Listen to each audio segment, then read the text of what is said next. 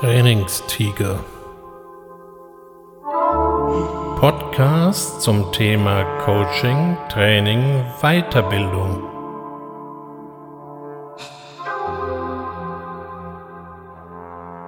Herzlich willkommen beim Trainingstiger. Und heute geht es um ein Thema, was in vielen Trainings leicht übersehen wird, nämlich wie man ein jeweiliges Thema wieder beendet. Die meisten machen sich eher immer Gedanken, wie man in das Thema hineinführt, wie man es aufbaut und wie man damit loslegt. Aber genauso wichtig wie ein Thema zu eröffnen, ist es eben auch ein Thema wieder zu beenden. Gerade wenn ein Training vielleicht mehr als ein Thema abfrühstücken soll, ist dies eine ganz elementare Aufgabe, denn Sie müssen ja schließlich oder Sie wollen besser gesagt ja Ihre Teilnehmer mitnehmen.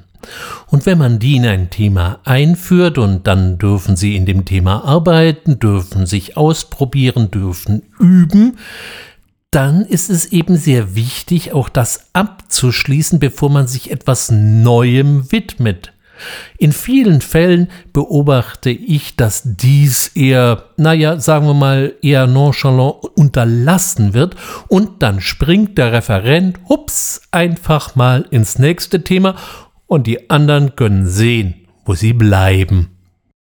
Gedanklich ist man da noch gar nicht fertig, hängt noch in lauter Überlegungen und ist noch voll im Flow, und dann geht ihr einfach weiter und macht was Neues auf. Manchmal kriegt man das vielleicht noch gar nicht so richtig mit und versucht irgendwie das neue Thema in das alte Thema hineinzustopfen.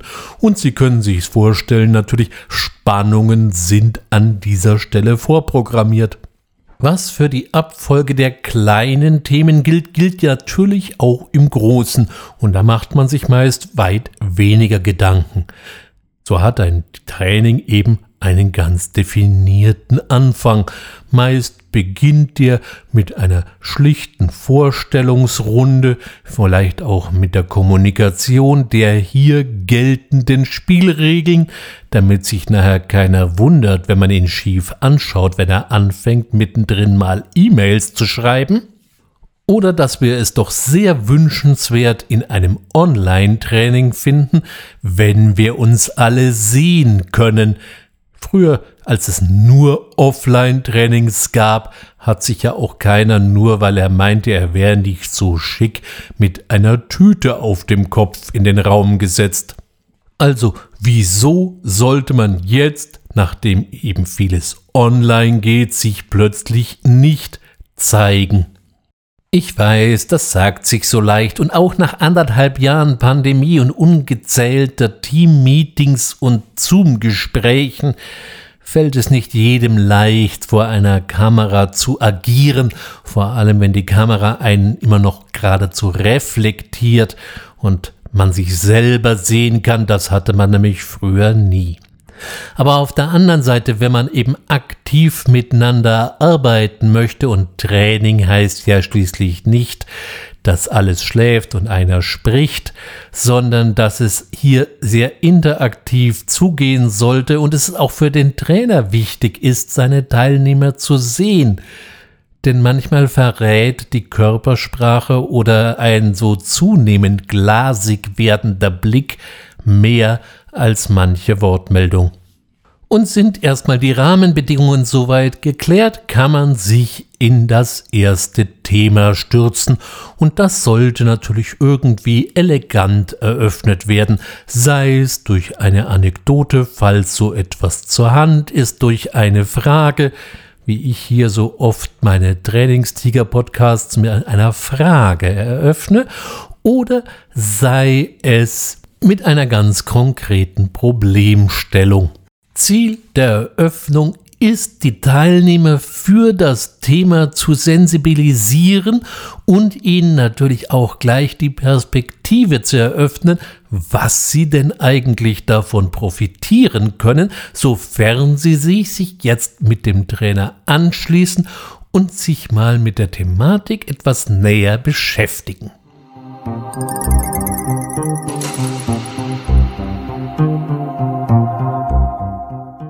Nach der Eröffnung folgt dann meistens eine tiefere Einführung. Das kann interaktiv geschehen oder es ist vielleicht auch nur einfach mal eine Präsentation, wo mal so die theoretischen Grundlagen vermittelt oder aufgefrischt werden.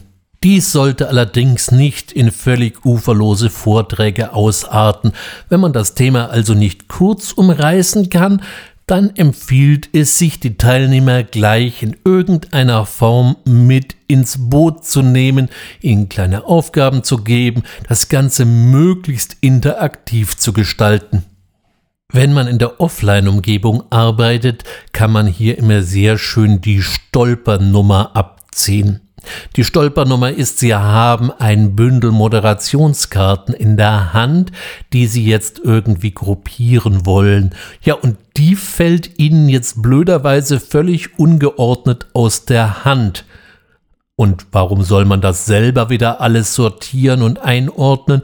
Da kann man doch gleich mal die Teilnehmer mit ins Boot oder an die Pinnwand mitnehmen. Vergleichbares lässt sich auch online generieren, hier vielleicht eher unter dem Stichwort Gamification. Also Sie werden hier wahrscheinlich nicht stolpern, sondern Sie laden Ihre Teilnehmer eher zu einer Art Spiel ein, einem Puzzle sozusagen. Und hier kommt es natürlich auf das jeweilige Thema an.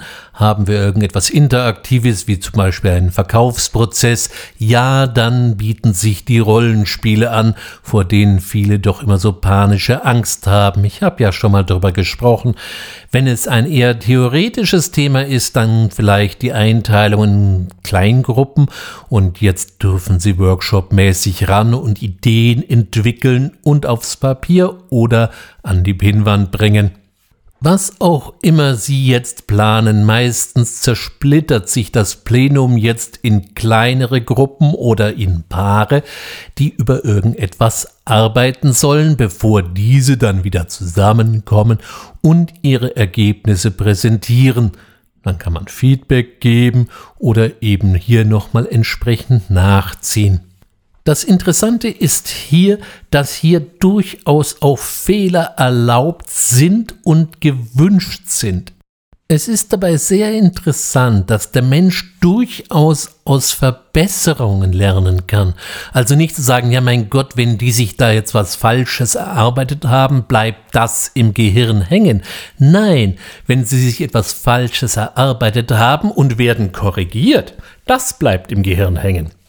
Eine schöne Methode, die darauf basiert, die zwar etwas arbeitsintensiv in der Vorbereitung ist, aber trotzdem viel bringt, ist die Wäscheleine.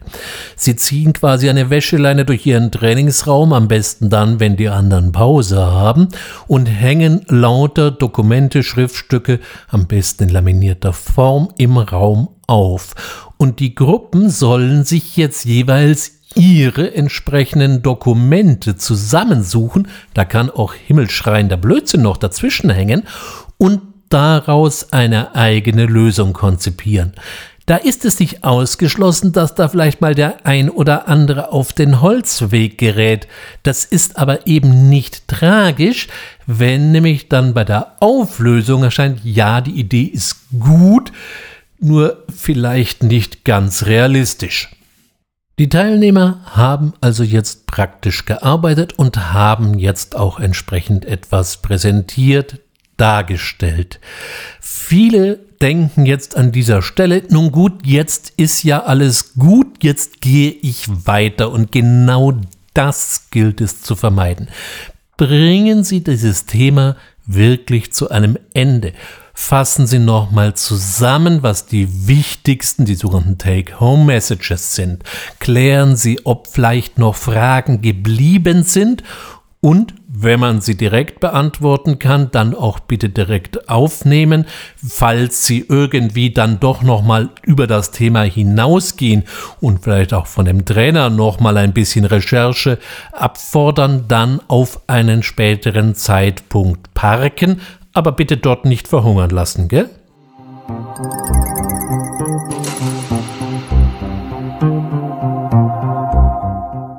Es schadet auch hier nichts, bestimmte Aussagen, die vielleicht schon wiederholt gefallen sind, noch einmal zu wiederholen, denn Sie wissen ja, wir lernen durch Wiederholen, Wiederholen, Wiederholen. Auf diese Weise helfen wir den Teilnehmern eben das Thema auch für sich entsprechend abzuschließen, abzurunden und abzuspeichern. Und erst wenn Sie sich einigermaßen sicher sein können, dass Ihr gesamtes Plenum diesen Weg mitgegangen ist, eröffnen Sie ein neues Thema. Und hier gilt genau das Gleiche, was ich jetzt eben vorhin schon gesagt habe. Wir müssen wieder das Verständnis für das jeweilige Themen und die entsprechende Perspektive aufzeigen und dann geht das Ganze wieder seinen Weg und zwar genau den gleichen, den ich hier jetzt gerade vorgezeichnet habe.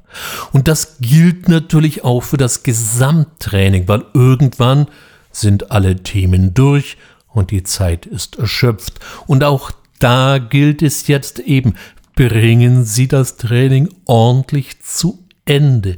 Fassen Sie auch hier nochmal zusammen, welche wesentlichen Erkenntnisse haben wir heute über den Tag oder über die letzten Stunden gesammelt und was waren jetzt eben das, wovon jeder ab heute profitieren kann. Sind noch Fragen offen geblieben, nämlich die, die ich vorhin erwähnte, die irgendwie geparkt worden sind, die sollten spätestens an dieser Stelle jetzt noch beantwortet werden. Und schließlich eröffnet sich noch die Möglichkeit, dass die Teilnehmer ihr Feedback über das vergangene Training äußern dürfen. Gerade wenn das jetzt kein Training war, was vielleicht nur ein, zwei Stunden, sondern vielleicht den gesamten Tag gedauert hat. Es muss ja nicht der von mir so oft verspottete Feedback-Bogen sein, sondern es gibt natürlich zahlreiche andere Möglichkeiten, wie Sie die Leute zum Feedback auffordern können, wie zum Beispiel, indem sie einen Haufen Klimskrams und Kleinkram auf den Boden legen. Jeder soll sich einen Gegenstand aussuchen und sein Feedback genau an diesem Gegenstand festmachen. Wie genau sowas funktionieren kann, das habe ich mal in der Folge Sagst durch den Dino näher beleuchtet. Wichtig ist, dass wir eben jeweils unsere Teilnehmer mitnehmen und deswegen ist es auch so wichtig, dass man die Teilnehmer sieht. Nicht unbedingt sagt der ein oder andere, dass er gerade mal den Anschluss verloren hat, sondern das äußert sich dann eben in dem vorhin benannten etwas glasigen Blick. Mit diesen Hinweisen und Ideen, wie Sie jeweils in einem Training ein Thema beenden, können, beende ich heute hier ebenfalls vorerst den Trainingstiger. Über 60 Mal habe ich mit Ihnen in einer Viertelstunde darüber nachgedacht, was denn eigentlich ein Coach macht und was ein Trainer tut und wie Weiterbildung funktioniert oder eben auch wie unser Gehirn arbeitet, denn wir können nun mal nur mit dem Gehirn arbeiten, wir können nicht gegen unser Gehirn arbeiten. Das heißt, wir können es schon, aber es bringt halt dann nichts. Falls Sie heute durch Zufall erstmalig auf den Trainingstiger aufmerksam geworden sind, das ist kein Problem. Graben Sie einfach mal im umfangreichen Archiv und Sie werden jede Menge Anregungen und Ideen dazu finden. Vermeiden Sie Stress dabei, ärgern Sie keine Säbelzahntiger und sehen Sie sich vor gereizten Wollnashörnern vor. Lassen Sie sich auch nicht einreden, dass all diese Urtiere tatsächlich ausgestorben sind, zumindest vielleicht in ihrer animalischen Form, in ihrer intellektuellen oder geistigen Form gibt es sie bis heute. Sie heißen nur anders. Beobachten Sie mal Ihre Umwelt. Mein ausdrücklicher Dank gilt all denen, die mir über diese vielen Monate und Folgen gefolgt sind und sich davon haben unterhalten, begeistern, inspirieren lassen. Ich habe eine gute Nachricht. So wie unter jedem James Bond Film, übrigens auch unter dem letzten, die Zeile erscheint, James Bond will return, so gilt das natürlich auch, dass der Trainingstiger zurückkehren wird. Ich gehe jetzt erst einmal neue Wege, die mich weiter in das Thema Coaching, Training, Weiterbildung hineinführen wird. Bis zu einem wann auch immer gearteten Wiederhören wünsche ich Ihnen eine gute Zeit, bedanke mich, dass Sie mir bis hierher gefolgt sind, freue mich auf ein Wiederhören, wann auch immer es erfolgen wird. Ihr Ulrich Bössner.